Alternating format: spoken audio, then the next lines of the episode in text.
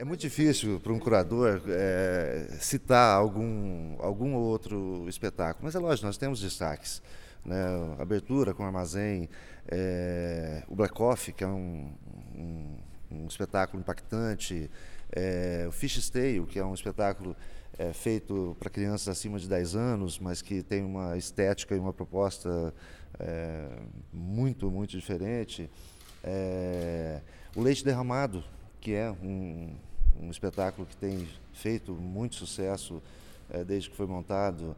É, enfim, vários outros grandes espetáculos.